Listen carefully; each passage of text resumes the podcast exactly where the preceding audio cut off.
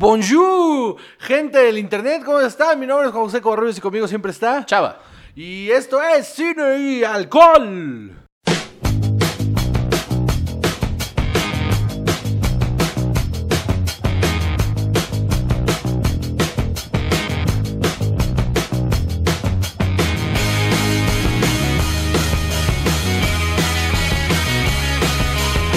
¿Viste cómo ahora estoy diversificándome de manera políglota? Esto es para que le llegue a más gente el podcast. Entonces que pongan, le den play y escuchen Bonjour y digan, ah, esto es para mí.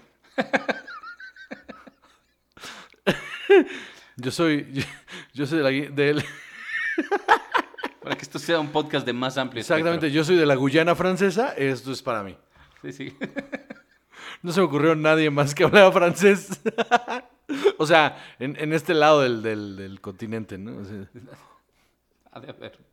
No sé, a quebecois.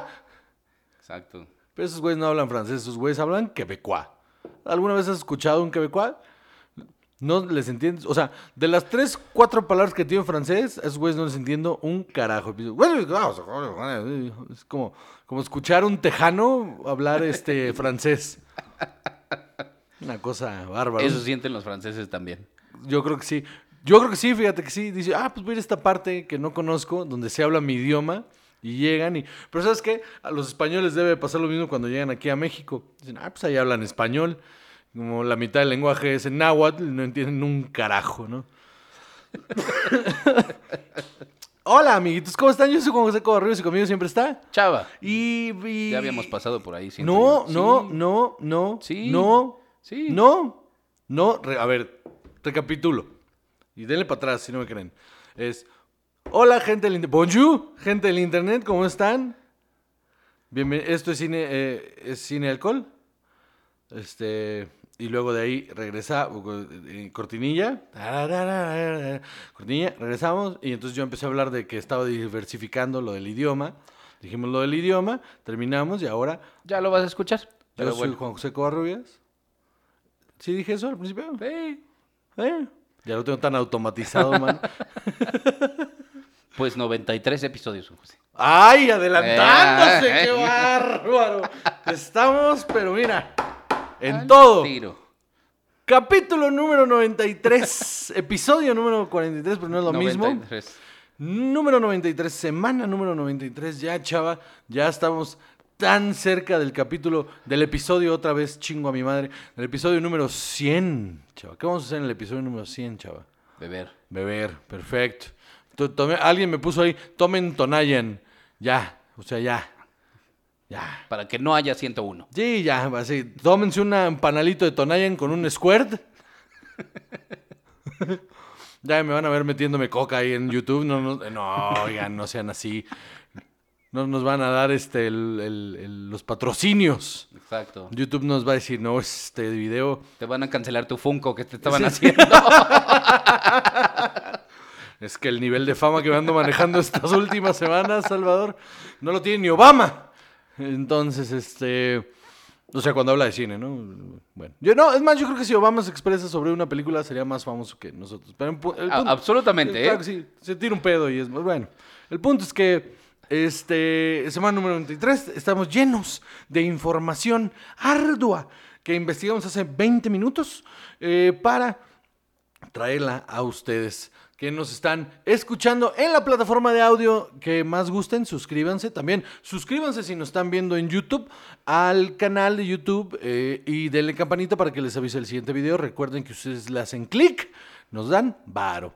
Entonces, eh, si quieren también donar, ahí está anchor.fm diagonal cine y alcohol para que ustedes de, pues mensualmente nos donen un dolarito, dos dolaritos, cinco dolaritos, lo que ustedes gusten y ayuden a que este podcast siga sucediendo. Entonces, ahora sí, chava, vámonos con el primer tema.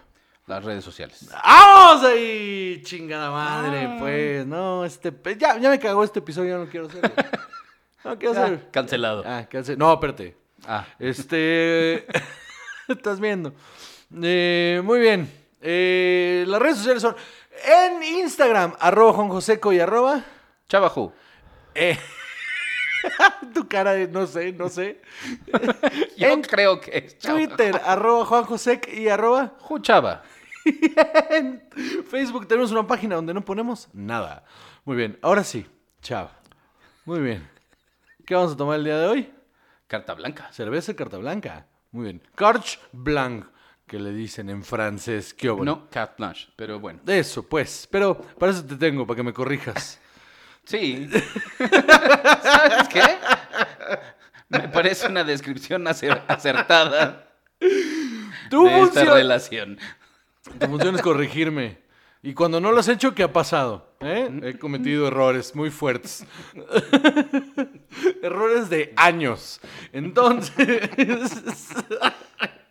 Cuando uno te pregunta, ¿seguro? estás... Sí. Ey, seguro. Ah, bueno. Muy bien. Entonces, ¿cuál es el primer tema del día de hoy? El día de hoy vamos a hablar de que ya se confirmó quién va a ser el personaje de She-Hulk, Jennifer Walters, en la nueva serie de Marvel. Para Disney Plus, ¿no? Así es. Eh, va a ser una actriz que se llama Tatiana Maslany, que era eh, la que salía en Orphan Black, que a mí la serie nunca me gustó. No la vi. Nunca me gustó, no, no me llamó la atención, pero fue bastante exitosa. Le fue muy bien, sí, sí. En Netflix, ¿no? Sí, y ella es buena actriz, eh, es canadiense, tiene... Nació en el 85. Tiene 35, 35 años. años. ya va a cumplir 35 años, espérate tantito. Cumple el 22 de septiembre. Entonces va a cumplir 35 años, muy bien. Te estoy diciendo.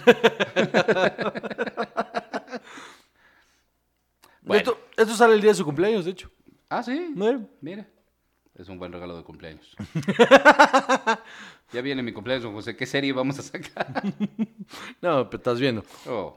Bueno, el punto es que, eh, ¿qué te parece esta elección? Pues te digo que es, es una buena actriz. Ha tenido otras cosas. También está saliendo en Perry Mason. ¿Ok? Perry. Mason está bien buena. Si no la han visto, ¿Ah, sí? véanla, está buenísima. Yo voy en el... Está pesadona, ¿eh? Está difícil. Eh, ya vi dos capítulos. Me está gustando muchísimo, pero está, está densa. Es- es- tiene... A ti te va a gustar. Es en el tono del cine... Es cine negro, solo que es a color, pero... Pues es, es el mismo tono, con el mismo tipo de música. Está ambientada en esa época. Y está, está muy buena. Grandes actuaciones, la verdad. Pues sí, mira, ella tuvo dos papeles en Parks and Rec- bueno, eh, un papel en Parks and Recreation que salió en dos episodios eh, y en Orphan Black otra vez hacía varios episodios, ves que era como diferentes personas que eran, este, Ay, según yo, clones o algo así. ¿Ves lo que pasa cuando uno no te corrige? No. Este, Ajá, continúa. eh, voces en Troll Hunters, en la serie de Troll Hunters, ¿Qué es la de Guillermo el Toro para Netflix? Tales of Arcadia. Eh, sí, creo que sí, ¿no? No lo sé, ahorita te digo. Sí, sí, Tales of Arcadia, es, el de, es la de Guillermo el Toro. O sea que él es productor. Ah, sí. Y él, él creó los monstruos y todo, sí. Sí, sí, sí, pues eh, ella es una voz en, en esa. A Alfonso le gusta mucho. Mira. Combina un montón de, de personajes de fantasía, del Rey Arturo y bla, bla, bla. Pues bueno, o sea, ¿tú qué sabes de She-Hulk? Pues que es verde. No, no es cierto. She-Hulk es un personaje que apareció por primera vez en el 80 en su propio run, este, She-Hulk number one. Y, y, pues es esta Jessica Walters, ¿se llama? Jessica, Jessica Walters es prima de Bruce Banner. Eh, tiene un accidente. Jennifer Walters, Jennifer perdón. Walters. Y recibe una transfusión de emergencia de Bruce que le da eh, a cierta extensión los poderes de Hulk, en los que conserva ella su conciencia y conserva su personalidad, pero la transformación física sucede. Eh, Pero es verde todo el tiempo. en, eh, hasta cierto año en, los cómics ella era verde todo el tiempo y vivía siendo una mujer enorme verde, eh, ejerciendo su profesión de, de, de abogada. Abogada, ¿no? Sí. Incluso es en muchos runs de muchos cómics, ella es abogada de varios superhéroes. Este, Está cagada la idea, ¿no? De que los superhéroes necesiten abogados. Sí, pues, pe- pero es algo que Marvel ha explorado muchísimo. O sea, pues al final Matt Murdock es, es un abogado también. Y, y ha habido casos, de hecho, en, en varias, en varios eh, cómics en los que se han enfrentado Matt Murdock contra, contra esta mujer en, en el juzgado. Ha sido bastante, casos bastante interesantes.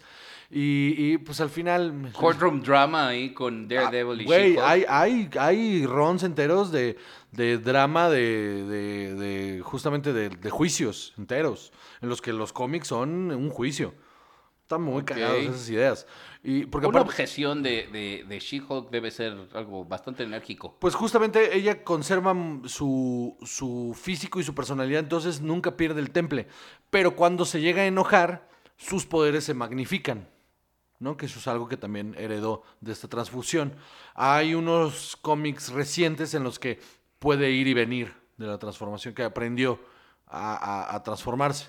No me gusta porque le quita mucho el sentido al hecho de que pueda conservar su personalidad, que al final eh, Bruce Banner lo consigue después de mucho tiempo cuando se convierte en Profesor Hulk. Le toma mucho tiempo. Entonces no me gustó que le quitaran esa habilidad. ¿Y tú qué crees que vaya a suceder aquí en, en la serie? Yo creo que va a ser verde todo el tiempo, ¿no? Yo creo que sí. Yo creo que va a ser ver todo el tiempo. Y yo creo que eh, esta va a ser el cross. Es ella va a ser uno de los personajes principales a la hora de los crossovers. A la hora de, de lo que esté pasando en el cine, pase en la tele. eh, ella va a ser parte importante. Piénsalo. Por ejemplo, cuando este eh, Spider-Man, pues ahora que ya todo el mundo sabe quién es, eh, pues necesita un abogado. Entonces ahí podemos jugar con la idea de que su abogado va a ser Matt Murdock, porque ya dijeron que sí va a regresar este Charlie Cox, ¿se llama? Va a regresar como Daredevil. Probablemente él regrese como el abogado de... En las películas, regrese como el abogado de Peter Parker. Ok. Y en una de esas ella sea la fiscal. Ok, eso sonaría interesante. Estaría muy bueno que, que se jugara de esa manera. Porque entonces ahí estamos haciendo el crossover completo, que es lo que está buscando Kevin Feige en el momento en el que tomó las riendas de la televisión, cuando ya le dijeron a Jeff Love así de, bueno, este, gracias por cagarla, eh, y cerraron todo lo de Netflix y ahora, pues lo que está pasando en Disney Plus, bueno, lo que va a pasar en Disney Plus es que no solo ya no va a ser, van a suceder en el mismo universo, sino que van a estar los mismos actores. Entonces yo creo que ella puede ser un, un link bastante interesante entre los dos mundos. ¿Y sabes algo de su personalidad? O sea, cómo es. Pues al parecer es una mujer, mu- o sea, bueno, de, de los, de los cómics que yo alcancé a leer con ella, es una mujer eh, muy fuerte, pero es muy, eh, es muy, eh, ¿cómo se dice? Eh, eh, susceptible, es muy, eh, em, ya tiene mucho carisma, pues, y, y- y tiene, em, en sus dimensiones, es una mujer que también eh, tiene- es muy sensible. Ok. Y, y- y el- y le afecta bastante cómo la ven, pero la cara que muestra siempre Es es, de una... que no. Es de que no, ajá. Mm. Entonces, ahí hay, ahí hay un montón de cosas que explorar con ese personaje. Me parece bastante interesante que, que lo suelten. Ok. Pues bueno. Porque, eh, ¿sabes qué? Una de las cosas que creo que va a suceder es que vamos a ver a Mark Ruffalo. O sea, no, no como alguien todo el tiempo, pero por, por lo menos lo de, la trans- lo de la transfusión, tenemos que ver a Mark Ruffalo en la serie. Eh, que le ayude a moderar sus poderes y todo, tal vez le ayude a entrenarse. O sea, porque en estas alturas, el Hulk de Mark Ruffalo ya es Profesor Hulk, ya está en medio. O sea, ya en, en el, en- al final de Endgame, él ya no está batallando. Y viniendo, sí. Él ya está. Entonces, por- probablemente se vuelva, por lo menos en los primeros episodios, se vuelva una especie de maestro en el que le enseñe cómo usar sus poderes. Ok. Suena bastante interesante. ¿Qué Pues más? sí. Eh, resulta que también ya salió un pequeño teaser de la producción de Animaniacs que viene eh, pronto para Hulu. Qué raro que sea en Hulu, ¿no? De entrada. O sea, con HBO Max yo hubiera pensado que iba para allá. Porque al final es un, es un constante bombardeo sobre Warner. Está raro que vaya para Disney. ¿No? Está raro, pero, pero está interesante. ¿Viste el trailer? ¿Viste el teaser? Se ve muy... O sea, eh, en realidad lo que se ve es eh, muy poquito de, de- de la animación nueva, muy, muy, muy poquito, pero lo que sí ves es que van a conservar al menos Jaco, Waco y Dot los mismos actores. Pinky y Cerebro también. Pinky, sí, o sea, se van a conservar varios. Y, y eso está padre porque la verdad es que son personajes como con una personalidad muy definida y de repente si les cambias la, la voz, ah, igual no iban a hacer lo mismo y mucho del pegue que va a tener esta serie, o que tendrá al menos al principio, es eh, que esta serie empezó en 1993 y entonces hay mucho del factor nostalgia, ¿no? De una caricatura que está dirigida hacia los niños, pero la van a estar viendo personas de treinta y tantos, Le van a, como se- nosotros. Yo creo que le van a perder el miedo. Porque ya en la, en la serie original había muchos chistes adultos. Había muchas situaciones adultas. eh, y creo que aquí le van a perder el miedo por completo a, a jugar con eso, ¿no? Con la dualidad de. Pues sí, es una animación para niños, pero hay un montón de chistes aquí para ti adulto. Porque, pues, como nosotros, treintones, la nos vamos a sentar a verla. Por supuesto que sí. Y aparte, eh, el teaser está bueno porque eh, me gusta cuando hacen eso. Me gustó cómo lo hicieron en The Suicide Squad, que en lugar de, mostrarte nada más imágenes, lo que hicieron fue darte un pequeño, una probadita de lo que es la producción. Y, hay gran parte de, de- de la entrevista hacia los actores de voz. Y me emocioné con ellos, o sea, me emocioné con ellos porque ellos estaban muy emocionados haciendo el doblaje. Entonces, es un proyecto que tiene bastante pasión de parte de la gente que lo está haciendo y creo que si lo logran aterrizar a los tiempos actuales, que, que seguro una de las cosas que van a usar a su favor es burlarse de la situación actual en cuanto a la en cuanto a cómo consumimos eh, tanto los medios como, como el tipo de contenido que consumimos, se va a apoyar bastante en eso, riéndose de, de eso, porque siempre ha sido muy autocrítica esa serie. Entonces, eh, Sí, la cuarta pared nunca existió mucho en Animaniacs, en, realmente en la tradición de, de las caricaturas de Warner. Entonces creo que creo que si lo logran va a ser un- un- una caricatura bastante bastante interesante. Parece que se va a centrar sobre los hermanos Warner y Pinky y Cerebro. Solamente ellos. O sea, parece que sí. O sea, en el, eh, en el póster que sacaron, en la imagen principal que tienen, solo están esos cinco personajes. Pues al final eran los que la gente quería más. O sea, porque había otros personajes que gustaban bastante, pero nunca fueron igual de, de- No. de llamativos que, por ejemplo, Pinky Cerebro. Porque- Que terminaron teniendo su propia serie. Ajá, que era más o menos. Mm, Malona, era Malona. Eh, porque había otros personajes que eran divertidos, pero yo creo que eran bastante planos. Y tal vez esto le querrán dar un poco más de profundidad, menos de sketch. Ajá, pues era lo que te iba a decir justo. Creo que va a dejar de ser una serie de sketch porque al final era un programa de sketches y va a tener algún hilo conductor. Lo Ajá. cual no está mal, ¿eh? No está mal. O sea, me gustaría ver en un segundo plano eh, o, en, o en Ah, interacciones a Kikiribú. Ajá, Botones y Mandy. Ajá, justamente. Este- A, lo- a las palomas. Esos eran buenísimos. Eh, eh, ¿Cómo se llamaba? Skippy y Scrappy. Skippy, Scrappy. Skippy y Scrappy tienen uno de los sketches que a mí más me ha hecho feliz, que es esta reinterpretación de Who's on First de Abbott y Costello con, eh, en Woodstock, con, Con The Who. Ajá. Y, y sabes que esa es otra cosa importante. Las voces en el, en el doblaje latino eran increíbles. Sí. Yo le apuesto a que, como siempre ha habido esa tradición muy importante, muy fuerte del doblaje aquí, de conservar en la medida de lo posible a los actores que ya tienen, o sea, como algunos papeles ya bien puestos, creo que sería interesante que los conservaran. Ya es una situación ya de contratos, mano, porque si la empresa que llega aquí a doblarla no es la misma o no contrata a los mismos actores y todo, va a haber un pedo ahí. Quién sabe, habría que buscar quiénes eran, eh, quiénes eran las voces, luego me meto ahí al wiki ese de doblaje Sí, que, yo es buenísimo. Porque yo, aparte, la neta, yo soy un neófito del doblaje en español. Hay una cultura bien cabrona Muy, alrededor, sí, claro. donde he visto en redes sociales los, los, los, los actores de doblaje que han hecho personajes importantes en este país tienen bastante jale. Sí, claro, claro. Y, y te digo, en, en ese, en ese sketch del quién, lo hacían muy, muy bien. Diría que me gusta más en español que en inglés. Sí, aunque sketch, o sea, ese tra- sketch. transformaron el transformaron el chiste y, y lo hicieron bien. Ajá, con Porque todo era un y que difícil- no quedaba tan bien. Era un, porque era un chiste difícil de traducir. ¿Quién? La banda que está tocando. ¿Quién?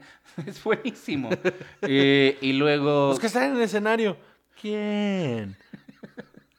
ah, me encanta. ¿Cuál es? O sea, ¿qué, qué otros sketches te acuerdas tú de Animaniacs? Mis favoritos eran los de sí y no. Ah, no, los de buena idea. Buena idea, Mala mala idea. Uf, eran buenísimos también.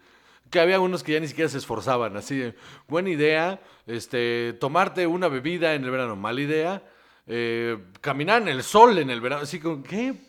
¿Qué? qué?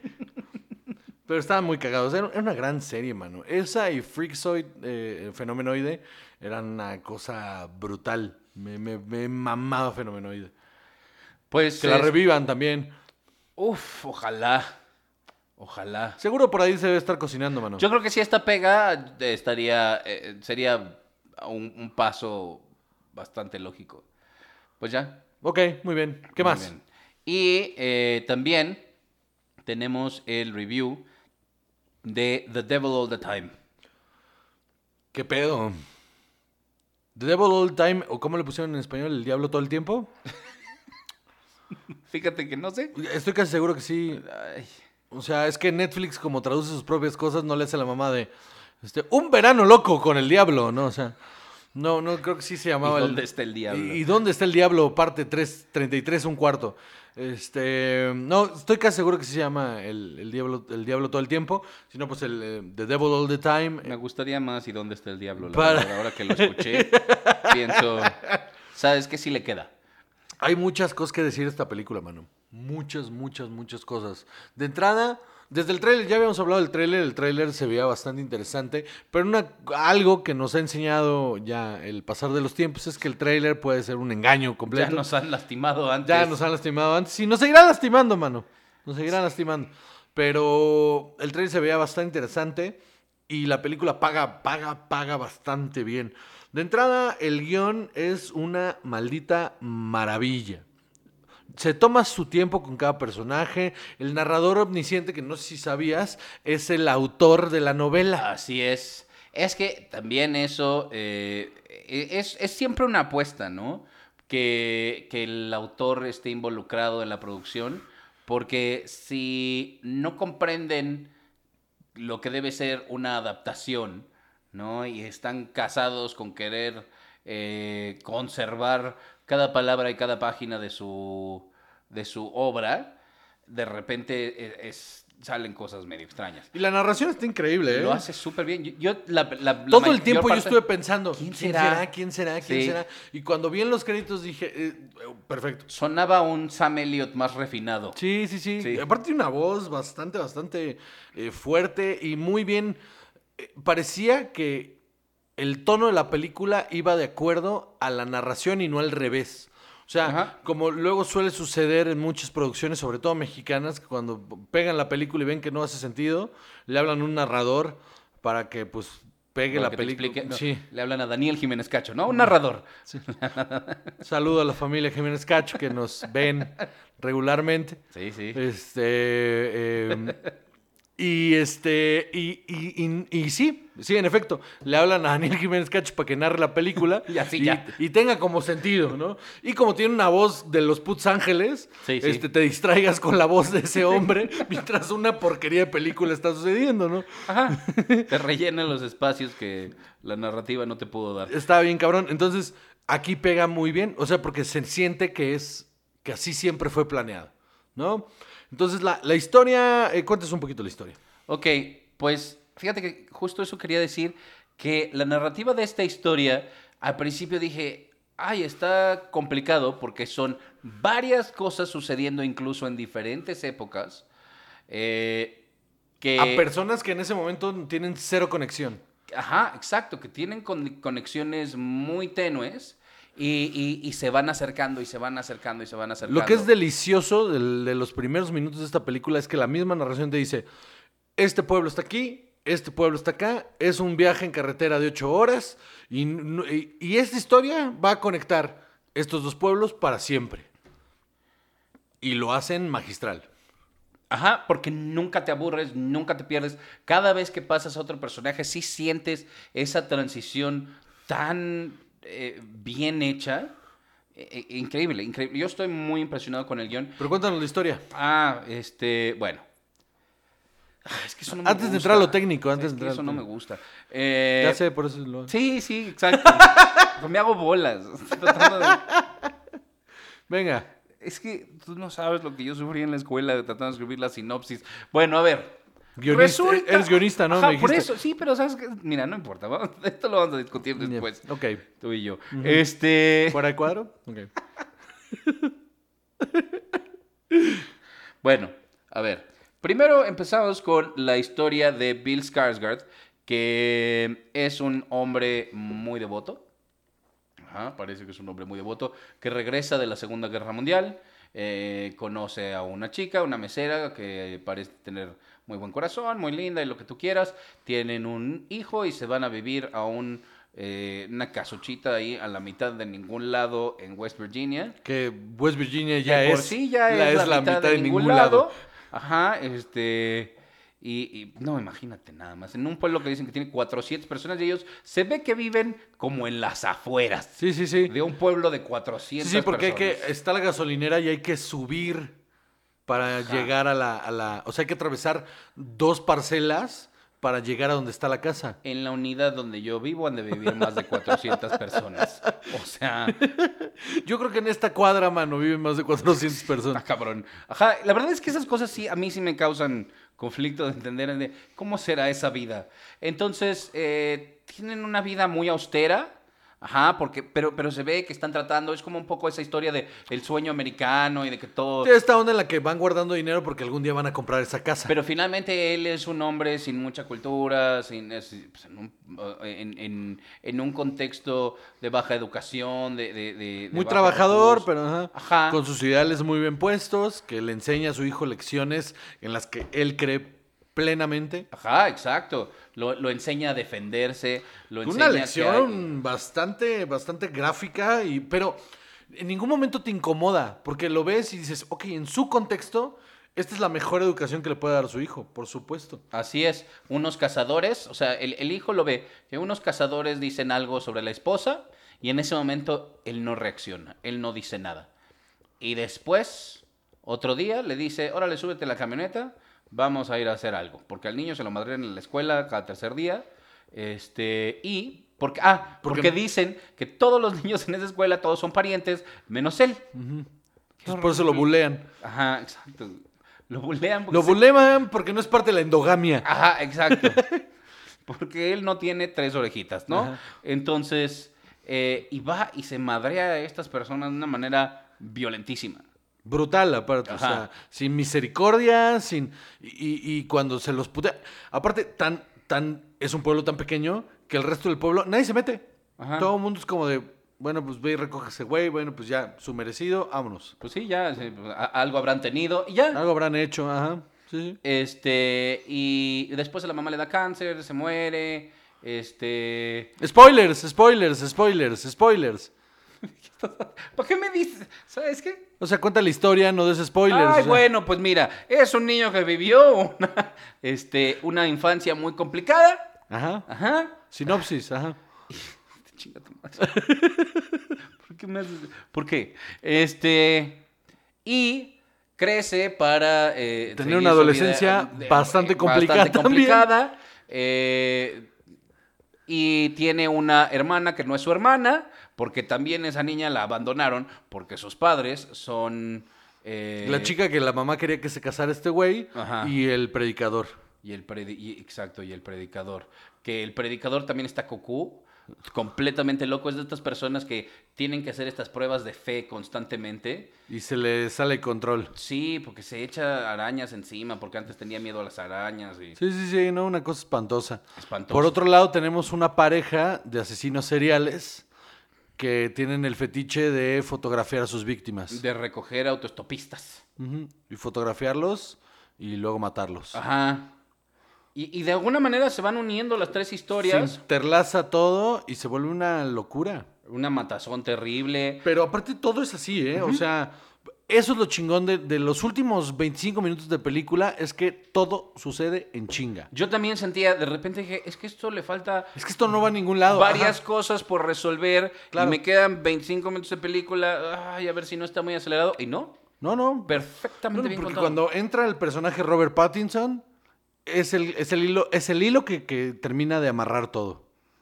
Y es la actuación de Robert Pattinson, madre de Dios, qué cosa tan impresionante. Yo eh, sabía que era un buen actor, o sea, lo, lo tenía como en buen estima como actor, pero esto es brutal. E- Esto es, esto es, esto es de Oscar. Hey, Esto es de Oscar, de, de mejor actor de reparto. O sea, si no se lo dan, como todos los años, si no se lo dan, claramente hay una agenda de por medio, como siempre. Pero además porque es un papel con muchísimos matices. Entonces se muestra muy bien su rango actoral.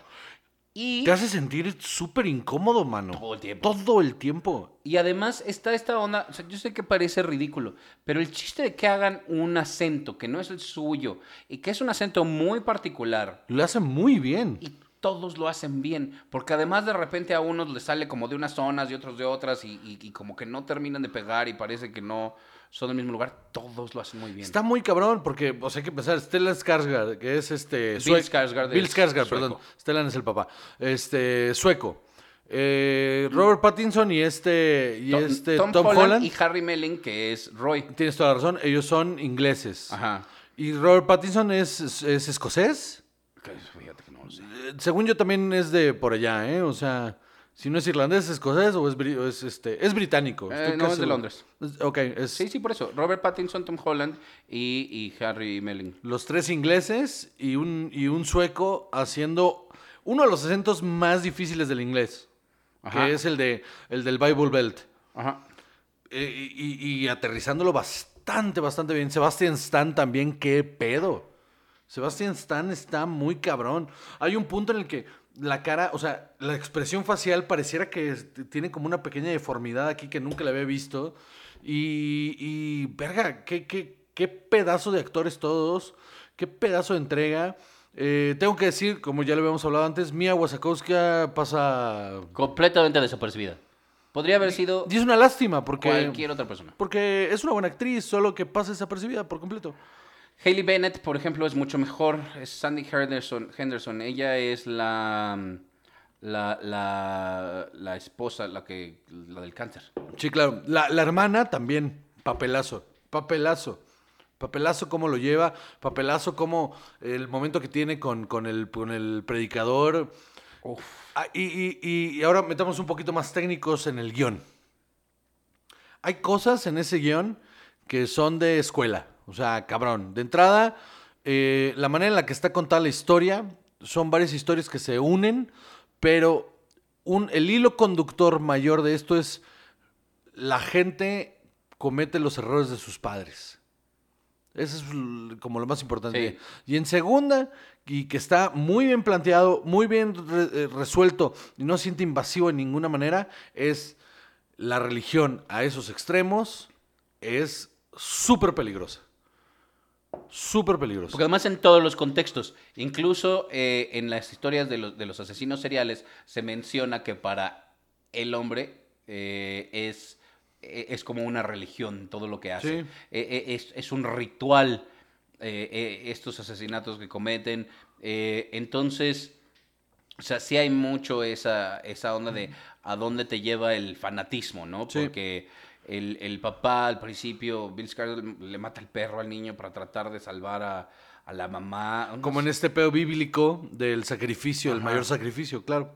Sí, sí, sí, sí, está muy cañón. Esa secuencia, cuando encuentran al niño, eh, cuando justamente Sebastian Stan, el personaje del sheriff de Sebastian Stan, encuentra al niño ahí, es súper perturbadora, súper...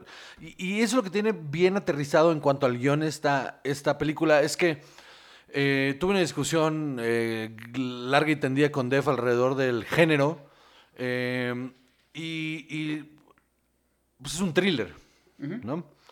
Es este suspense psicológico, ¿no? Y, y- y el, y lo que yo, lo que yo decía, lo que yo, yo alegaba un poco era que para mí sí hay, sí hay misterio en, en la película. O sea, sí hay un factor de misterio entre las historias de ellos, pero no necesariamente para el público. Pero sí, en cómo están hilados los personajes, siempre hay un factor de misterio en, en- en cómo. Ajá, porque todos ellos van descubriendo cosas de... de sí demás. mismos y de los demás. O sea, y, y entonces nunca justificas ninguna acción de ningún personaje, pero están tan bien hechos, están tan bien dibujados, están tan bien llevados que, el- que los entiendes. Entiendes cómo funcionan y entiendes cuáles son sus, sus problemas, sus carencias y su, y, y- y su interactuar, ¿no? Y sabes qué, con momentos tan dramáticos como tiene esta película, con, con ese ir y venir entre esa vida campirana Cero y, cursi, aparte. y cero, la violencia que hay. Cero cursi. Ab- ab- Y, Absolutamente. y- y tenía momentos para irse a la cursilería y es cero cursi. El momento de la comida, para cuando le sirven la comida al, al- al predicador y todo el speech que hace alrededor de los hígados, lo quería matar. sí, lo quería espantoso. matar. Y la actriz y el Tom Hall, o sea, ese cuadro que se va cerrando, se va cerrando hacia ellos, te dan ganas hasta de llorar, mano. Porque además te guía muy cañón. Piensas, va a decir algo bonito de pues cada quien da lo que puede y de todas ajá. maneras vale y no sé qué. Y, y es una culerada espantosa lo que sucede. Te, te quieres morir con ellos, lo quieres matar a él, lo odias desde el principio, pero entiendes bien esta relación que hay de, de- de la figura de autoridad que representa Y un predicador en un lugar así. Y que aparte son abusivos. O sea, el- ese, ese tipo de abusos sigue sucediendo en, en- en ese, en esos lugares. En todos lados. Eh, o sea, el, el, el cómo el. cómo- pero, pero más como figura de autoridad. O sea, está por encima de cualquier otro personaje en, en- en el pueblo. Y lo que está bien cabrón es que ese güey no disfraza quién es. Porque no le tiene miedo a las repercusiones. Verga, qué bien aterrizado está eso. Ahora, en lo técnico, en cuanto a, la narrativa cinematográfica, a lo que es el, el contar la historia con la cámara, verga, güey, no hay un error. No hay una. No hay un momento en el que. eh, Nada es- que te saque. no hay una toma que digas, estuvo más, o eso es como tu fancy. o todo, todo, todos los encuadres, todos los movimientos de cámara corresponden perfectamente al momento que estás viviendo. Diría incluso que desde el principio, cuando ves que él está en la guerra y, y cuenta la historia del amigo que encontraron ahí, eh, que después tiene que ver, porque yo también dije esto que, ¿no? Dices, bueno, a lo mejor la la razón del trauma, Todo pega. todo conectado. Pero esa, e- esas tomas, como que no, no son de una superproducción, pero se ven tan bonitas. Sí, Eh, eh, diría incluso que me recordó como este estilo más caricaturesco, si quieres, como de 300, así como, como de eh, ese momento, como muy como de pintura. ya sé a dónde vas. Y sí, a mí también me pareció. Toda la narrativa cinematográfica me parecían que eran viñetas de, de novela gráfica. Sí, sí, sí, sí. Tenía todo el look de una viñeta de, de novela gráfica porque los cuadros estaban tan bien cuidados y tan, tan, tan sutiles y tan limpios que nunca. Porque siempre hay algo que te hace ruido en el fondo. No sé si te- a ti, te pasa, pero de repente estoy viendo una película y algo en el fondo me distrae y ya me fui a la verga de lo que está sucediendo porque estoy clavado con algo que no, no corresponde en no, el cuadro. No, no, no, esto te dice exactamente dónde tienes que, que voltear. Y, eh, está increíble. Y luego también de- dentro del guion, yo quería decir hace rato que eh, los diálogos. Ah, no, los diálogos son maravillosos. Los diálogos son increíbles. Todo el tiempo te dicen exactamente lo que tienen que decir, sin más ni menos. Nada te sobra, como dices, nada es cursi, nada es tampoco gratuito. No, no. Eh, Y la entrega de cada diálogo corresponde con la personalidad que está puesta de cada personaje. Eso Sí. es súper, súper importante y muchas veces por tratar de meter información perdemos la esencia de los personajes. Seguimos hablando de esto después del corte. ¿Va? Corte.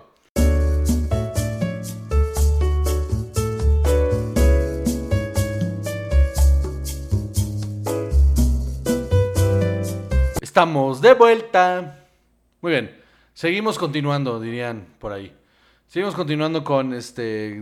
The Devil All the Time. todo el tiempo le quiero decir The Devil May Cry, es un juego de play. ¿Y dónde está el diablo? ¿Y dónde está el diablo? Parte 2. Este. ¿En qué nos quedamos? Hablábamos de los diálogos. Ah, sí. Que no tienen pierde. No tienen pierde. ¿Sabes qué? Otra vez, creo que Tom Holland. Nominación al Oscar, mano. O sea, porque, porque carga con el peso. Parecía, durante los primeros 25 30 minutos de la película, eh, Bill Skarsgård tiene todo el peso de la película. Y verga lo difícil que es hacer la trans- seguir eso, ajá, exacto, con, con un- una persona tan fuerte, un actor tan fuerte, porque llena mucho la pantalla eh, Bill Skarsgård, incluso cuando su personaje no lo es tanto. No, no, no, no. Su personaje incluso pareciera que es plano, pero está planeado alrededor de que está alimentando al personaje principal. Por eso 25 minutos para plantearte el background de un personaje está cabrón. Porque cuando llegamos al personaje principal ya llevamos un rato de película. Y llegamos y... Verga, cómo toma la, la vertical esa película y se vuelve una locura. O sea, el ritmo se acelera porque ya no necesitan explicarte absolutamente nada de los personajes. En el momento en el que te presentan a los dos niños, o que dicen, él es tu hermanastra y no sé qué, y corte. Diez años después. Ya, o sea, no necesitas más. Y entonces todo lo que empieza a suceder son puras consecuencias de las acciones de los padres. Hay un diálogo muy bonito justo de eso, que es cuando el tío, que, lo, que los adopta los dos, le dice, eh, toma, esta es la pistola que tu papá me trajo de la Mm. Es el guerra. mejor regalo. sí. Este, Que está en el trailer, sí. y le dice, este es el mejor regalo que me han dado porque no tengo nada de él y es tan su papá que está, está- está muy cañón. Sí, sí, porque aparte absorbe la personalidad de su padre bien cabrón. Se vuelve un tipo bastante duro, bastante eh, eh, sumergido en sus ideas. Es eso, ¿no? Esa rigidez de, de- de blanco y negro, de yo sé lo que es correcto y lo que no. Me da igual lo que les parezca a los demás. Y todo es vida o muerte. Ajá. Todo es vida o muerte. Y, y, y verga, no, es que La protección a la hermana. no puedo, no puedo empezar a escribir todas las sensaciones que despierta esta película sin spoilerla, de verdad. Me parece que todos los personajes entregan y corresponden perfectamente a lo que tienen que hacer.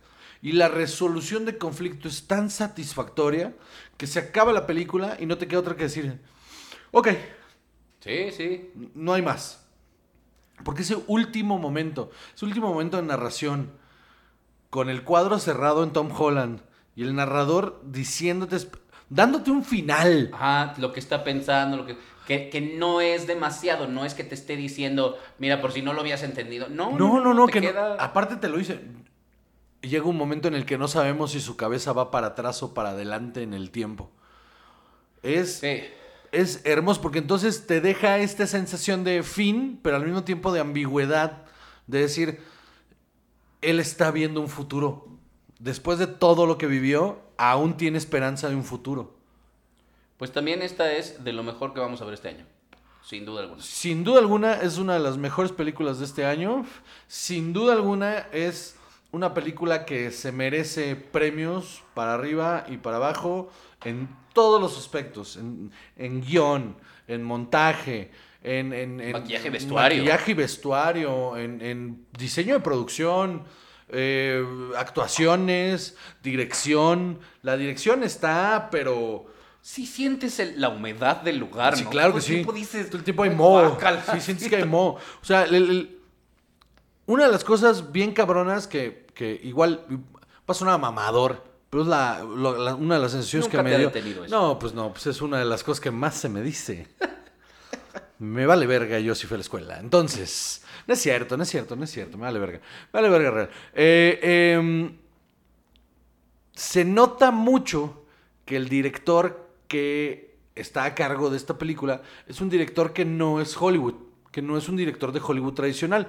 Se nota por el- la narrativa y la manera de dirigir. Es muy de cine español, es muy de, de una película, de un drama español. Ándale, sí. Sí, sí, y es se, cierto. se siente mucho como, como un drama español. No lo había cachado, yo solamente lo iba viendo y iba diciendo, es que esto no se siente como una película. mm". Entonces cuando sale el crédito y veo que el director es un director español, del cual ya habíamos hablado, pero por supuesto que uf, se me pasó por encima de la cabeza. Cuando lo vi dije, es que claro, es que este es el tipo de narrativa que tiene una película que fue hecha en Europa. O sea, porque es como cuentan ellos sus historias.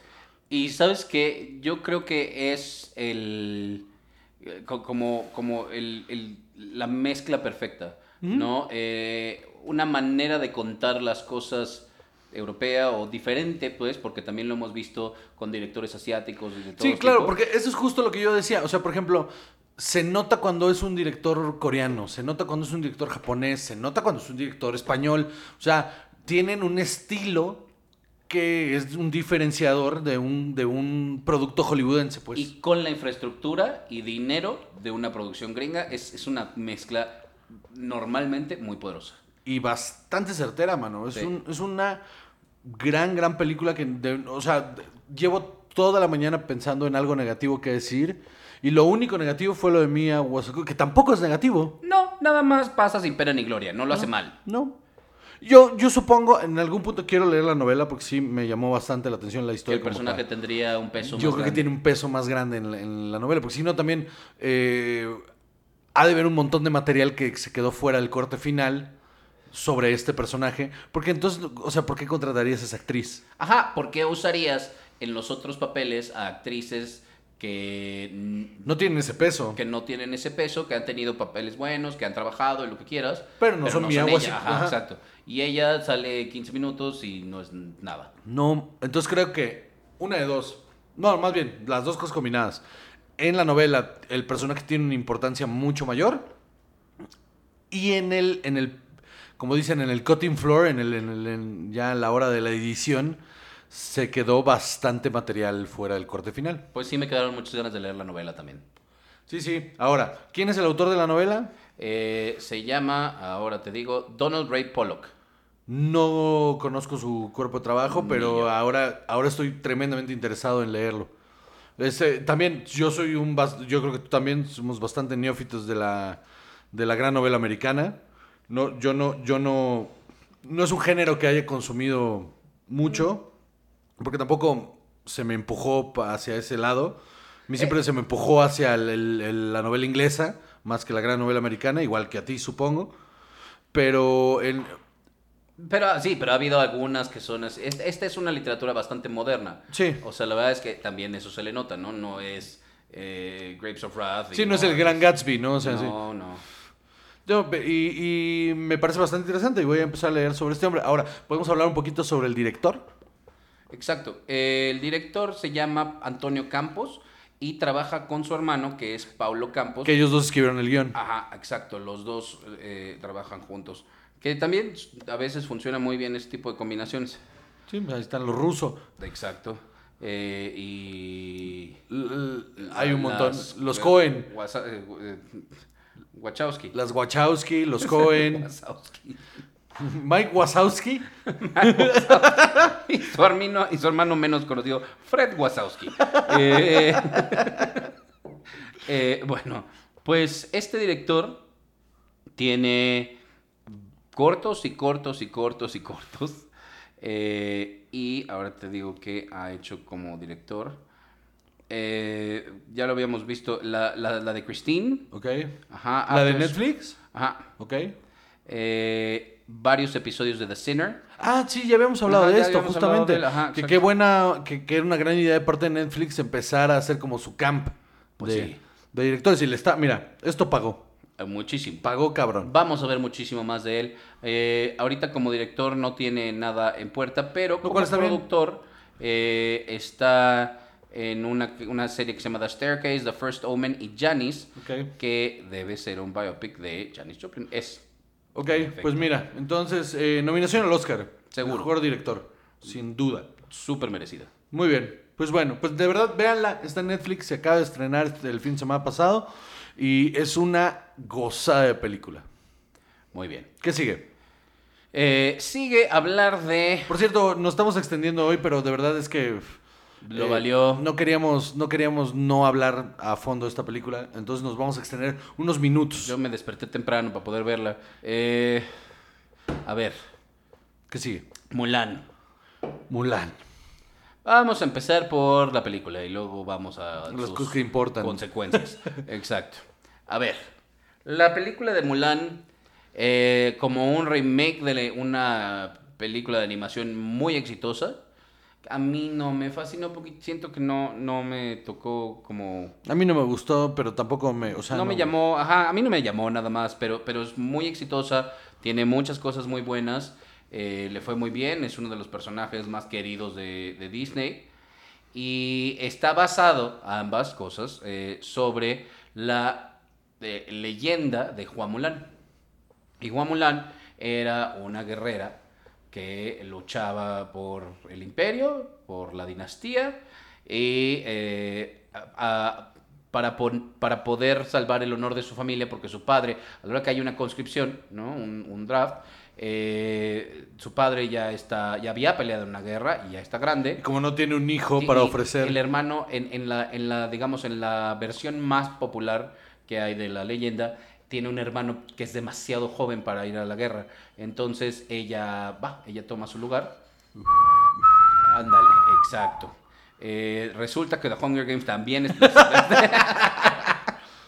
Eh, y, y, después, y después de muchos años de pelear en la leyenda original, Nomás quiero que sepas que acaba de pasar el señor de los camotes. ya, ya nos siguió hasta acá. Nos Muy siguió bien. hasta acá. Qué bueno, lo extrañábamos mucho. Ahorita nos vamos a agarrar putados allá afuera. porque nos abandonó. Eh, hubo una disputa de contrato por ahí. Entonces, eh, que es un idiota, ya se fue. La leyenda de Mulan. Ya, El hermano. ya, el hermano. no Ah, entonces, ella pelea muchos años por la dinastía. Y en, en la, otra vez, en la balada de Mulan, que es la versión este, más popular, eh, ella no revela que es hombre hasta muchísimo. eh, Exacto. Por eso. Este, mujer. Es que tú no ves géneros, entonces. Ah, Exacto. Este, hasta mucho, mucho después, ¿no? Eh, el- el- todavía el, después de haber luchado por el imperio, el, el emperador, el hijo del cielo, le ofrece ser parte de su guardia, igual que en la historia de Mulan, y no, este, ella eh, no lo acepta, y hasta que regresa a su casa revela que siempre fue Mulan. Ok. ¿no? Este, y esta versión, eh, una de las críticas más grandes que ha tenido es que es Apropiación cultural. de entrada.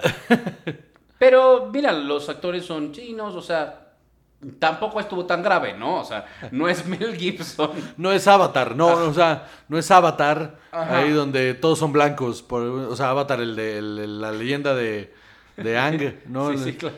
Donde, donde, todo el- donde todos son blancos. Sí, no, no, no. Este, esto hubiera estado buenísimo con una adaptación, te digo, como tipo El Patriota, con Mel Gibson. Este, Con el terrible acento escocés de Mel Ajá, Gibson. haciéndose pasar por una mujer que se hace pasar por un hombre. Este, Yo sí vería eso. Yo Este, también.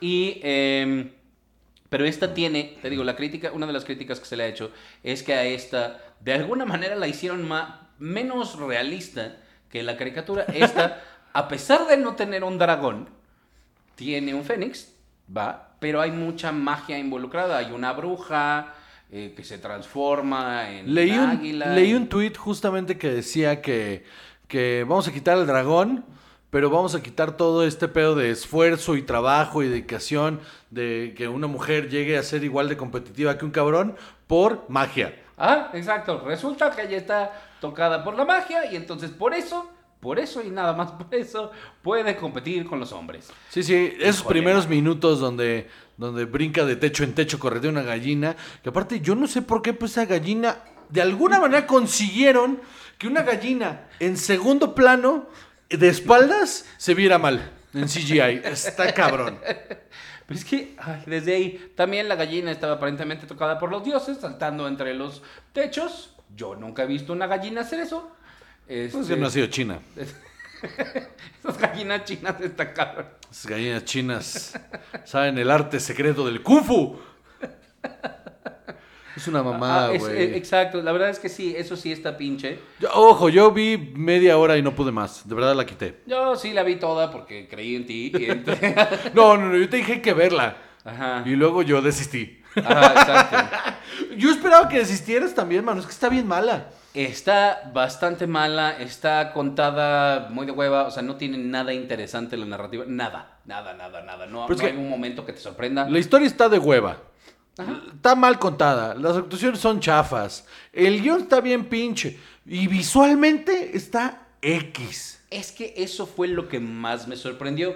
Yo dije, siendo la épica histórica china que se supone que es, va a ser por lo menos visualmente impresionante como la de Aladino. O, o como lo son las épicas chinas, mano. Ajá, no, no, no, pero dices ya con la manufactura de Disney, dices, pues, se va a ver chido. Y no, Se ve no pinche. hay un momento que digas, qué bonito se vio eso, no. La paleta de colores no tiene sentido. No, no, no acompaña en ningún momento. Todo lo que aparece en cuadro todo el tiempo te distrae. O sea, cosas en el fondo que te distraen. Como si hubieran ido a, a- a- al, al Pony Barn a comprar cosas que parecen chinas y las hubieran puesto ahí. Ajá, exacto. Y, e incluso estos sets que sí se ve que están hechos con mucha dedicación, porque los sets sí. No lucen porque la fotografía no se los permite. Es Todo se ve de lo más X, como, como colores muy muertos, ¿no? Sí, no hay sí. nada de vida en lo que estás viendo. Y eso hace que el maldito Fénix se vea todavía peor porque es como de otro color. Como que existe en otro universo Sí, y como que brilla. Te digo que la paleta de colores no tiene sentido por ningún lugar. Y lo que hicieron fue como, como que fotografía. Como que el fotógrafo se dio cuenta que estaba mal eh, la iluminación hasta el final de la película. Y cuando llegó les dijo, este, es de que. Es que yo tiré en 1.8 y, y la neta la luz estaba para 2.4. Y pues este, pues no hay pedo que lo arreglen en post, ¿no? Ahí con, con el, con el, con el Da Vinci. Que, que yo no creo que usen Da Vinci, ¿no? Pero ahí con el Da Vinci que Con lo el arreglen. iMovie, Con el entonces. iPhone, sí, sí, ahí con, pues, con, con- con el circulito del final, ¿no? Ahí que lo arreglen. Mira, si Instagram tiene filtros, yo no sé Todo lo que, entonces lo que hicieron fue subirle el contraste. Y, y- y entonces las cosas están opacas, pero por alguna razón brillan. Ajá, ajá. Está muy chafa. Y luego hay escenas que a mí me parecía que debían haber sido muchísimo más importantes y pasan muy desapercibidas. Hay una escena en la que ella se está bañando porque en todo el tiempo no se quiere bañar porque no la vayan a ver. No le vayan a ver las tetas. Este, y cuando ella se mete a bañar y llega el amigo, porque además también hubo una onda en la que quitaron un personaje que era muy importante en la caricatura, que era el interés romántico de Mulan. Y aquí, como para no entrar en esa dinámica, este, lo quitaron por completo, entonces nada más tiene un amigo que está como de, ah, este amigo es interesante. Eh, Este amigo me hace tener sensaciones raras Ajá. que no había tenido con otro amigo. Pero también ¿Seré yo homosexual? Ay, no, es- esa también está muy mal. Entonces llega él y dice, ah, mira, estás nadando. Este, qué bueno que te estás bañando, porque ya apestabas, amigo. Voy a meterme desnudo también a nadar contigo. Y ella dice, ay, no, por favor, qué feo. Choquemos nuestros pilines. Sí, sí, eso pasa, pasa. Este, Todo el tiempo lo hacemos tú y yo. exacto, exacto. Y, y ella dice. No, Decir aquí, aquí en el lago de este. Ahí en el balneario en, en Temixco. Eh, ven- Vente, chava, vamos a chocar sus pipís. Exacto. Y nos sacan del, Exacto. del balneario. Por eso ya no nos dejan ir y ahora vamos a ir a Tehuixla. Entonces. este, y entonces. Subiendo de categoría. Ese. Ay, bueno. Este, y entonces. eh, Jujutla. e- e- ese momento es de lo más. O sea, debía haber sido algo importante, es de lo más X. Las actuaciones son bastante X por todos lados. Está como, como dirigida como, como si fuera telenovela, ¿no? Como, como si fuera... Porque la dirección de una tele- telenovela es de, maquet, de, de maquila. Entonces hay que sacar las escenas a montón, ¿no? Vámonos. Dos a uno, pa, pa, pa, ponemos tres cámaras. Entonces algún ángulo de esto nos va a servir y vámonos, vámonos, vámonos, vámonos. Siento que la dirección de esta película fue de maquila. Ajá. Fue como de, a ver, dame el diálogo, dame el diálogo, corre tres cámaras. de- de- ¿Se entiende? Sí, ok, vámonos, la que sigue. No hubo nada que me gustara. No hubo un momento que yo dijera, ah, mira, eso sí estuvo bueno. Qué mal, ¿no? Porque el tráiler se... Ya nos han roto el corazón antes. Exacto. El tráiler daba... A, a mí me lo vendió. A mí, el- a mí cero me interesaba Mulan. Y vi el tráiler y dije, ok, la voy a Lo ver. dijimos varias veces. Sí, sí. Entonces vi media hora y dije, esto está malo. Esto es malo. Entonces, se entiende aún más con todo esto, porque ya, o sea, no hay nada más No hay nada hablar, más que está, decir. mm, Hecha chafa. Sí. Sí, hay, hay mala calidad. Sin embargo, hay otras cosas importantes que hablar sobre Mulan. Ajá, se entiende que con todo esto, eh, en el mercado chino no haya pegado para nada. No, y lo entiendo perfectamente. ¿eh? 26 Ajá. millones de dólares son 26 millones de dólares más de lo que yo esperaba. Porque dices, eh, o sea, imagínate ellos así diciendo, a ver, espérate. Nosotros, una de las cosas que más hacemos aquí bien, en cuanto al cine, son estas épicas históricas. Sí. Y esta no tiene ningún atractivo y además está en inglés y además, o sea, eh, No, y que aparte la original no pegó en Tampoco. China. No pegó en China. Porque les llegó un año después. Y ya no, o sea, ya no había un hype ahí, les valió verga, nunca le hicieron la promoción necesaria. Entonces no fue una película que impactara realmente en China. Ok. Eh, eh, y luego, eh, pero, a pesar de todo esto, resulta que ya están saliendo eh, como pronósticos y cálculos de acuerdo a la poca información que ha dado Disney sobre lo que se vendió de Mulan en Disney Plus. Y lo hablamos la semana pasada y reitero mi punto. Eso es lo que va a estar dando Disney. O sea, va a decir, miren, aquí hay. O sea, no está yendo bien. Pero no va a dar los números de manera oficial. O sea, van a hacer esto que hicieron. De decir, tanta gente la vio. Hay, hay ustedes, imagínense si de toda esa gente, eh, tres lo pagaron y todos estos se juntaron en su casa. O cada una de estas personas lo pagó. Eso, es- ese es ah, por eso el cálculo, pues.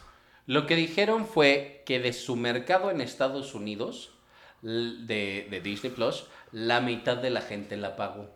Habíamos nosotros hablado que con que llenaran el 33.3% de, la, de sus suscriptores, que son 60 millones de personas, con eso recuperaban eh, 200 millones de dólares. Porque además, el grueso de sus suscriptores, a pesar de que Disney Plus ya existe en otros mercados, eh, el grueso de sus suscriptores es en Estados Unidos. Sí. Entonces, eh, igual sí se cumple ese 30% y de acuerdo a los cálculos que se han hecho, está rondando entre los 200 y los 260 millones de dólares. 260 millones de dólares, vámonos para arriba. 260 millones de dólares que hizo ya la película en streaming, más otros 80 millones de dólares que han hecho en todos los mercados, más o menos. Estamos hablando que la película va en 320, 330 millones de dólares. Éxito. ¿Sí? O sea, Porque costó 200 y tantos, ¿no? 200 cerrados. O sea, es un éxito pensando en lo que estamos viviendo. ¿No? O sea, poniendo de ejemplo a Tenant, que, que, recupe- que ha, ha ganado 200 millones de dólares cuando mucho a estas alturas Y y, también costó 200. costó 300. Pues sí. Entonces, to- Tenant todavía ni siquiera recupera su margen y esta ya, ya tiene margen de ganancia. Sí, Entonces creo que este fue el ejercicio del que hablamos hace un par de meses, o hace un mes de hecho, de que este era el ejercicio para decir de parte de Disney, ok, vamos a salir a cines, pero vamos a seguir en, en- en- en- en video on demand. Ajá, exacto, porque, o sea, finalmente eh, esos números, eh, si a Disney le está yendo, pues no mal, pero sufici- o sea, como están sacando lo suficiente, pues sí es para que ellos digan, hay que seguir este modelo. Ahora piénsalo, en, una, en un mercado en el que Black Widow es una película que llamaba más la atención que Mulan, ¿no? Si Disney decide en noviembre, sí la vamos a soltar en cines, pero también la vamos a soltar de paga en, en Disney Plus. El 16 de noviembre ya Disney Plus ya está en México. El segundo mercado, el tercer mercado más grande del mundo. Si en noviembre la sueltan en video de demand, yo ya estoy pagando Disney Plus y aún siguen las cosas como siguen con, con la pandemia, yo no voy a ir a verla al cine, yo voy a pagar mis 30 dólares, mano. Y la vamos a ver aquí en la sala. Y la voy a disfrutar horrores. Y va a valer los 30 dólares, mano. Sí, claro. Y será la última palabra del cine en persona. Exacto. Entonces, sí creo que este, esto que acaba de suceder, estos números ahí al aire que acaba de soltar Disney, sí van a repercutir en el estreno de Black Widow. O sea, lo estábamos especulando antes y estábamos hablando de que tal vez si no lo volvían a hacer y que de hecho habían dicho que no lo iban a volver a hacer, se van a pasar por los huevos este pedo de no volverlo a hacer. Lo van a hacer con Black Widow y lo van a hacer no solo en el sentido de que de, de, de soltarla en streaming, sino que le van a jugar al pedo de, mira, brother, ¿tienes tus cines abiertos? Tenla, ponla. Pero me reditúa más en este pedo. Y aparte, otra vez, tu tercer mercado más grande del mundo, otra vez, ya lo vas a tener en, en- tu, en tu plataforma. ¿Qué, qué te, ¿Cuántos millones de suscriptores no te gusta que el 16 de noviembre se inscriban? Nada más por The Mandalorian, Claro. que se estrena el 2 de noviembre en, en Disney Plus. Entonces yo me espero 14 días y la empiezo a ver en la plataforma. Que mi tele va a tener la, la app nativa. Entonces ya voy a pagar mis 90 pesitos. Y, y luego le voy a pagar mis, eh, ¿qué te gusta? ¿300 pesos? Para ver la de, la de Black Widow. Sí, claro. Los vale. A pesar de esto, Juan José, el CEO de IMAX, en una conferencia hace un par de días organizada por Goldman Sachs, otra vez, Goldman Sachs, otra vez, Eso. Venga. Goldman Sachs. Eso. Eso ya lo dije bien. Muy bien, Eh, aplausos. Track de aplausos. Este, te odio. Dijo que este formato de el Pay Video on Demand es un experimento fallido. Que ellos dicen que no están viendo los números que creían que se iban a ver por la pandemia. Pues claro que lo van a decir, mano. Pues sí. Ajá. Pero discúlpame, pero Disney no creo que estén o tronándose los dedos. No, para nada. Y, y- y además también es una cosa nueva.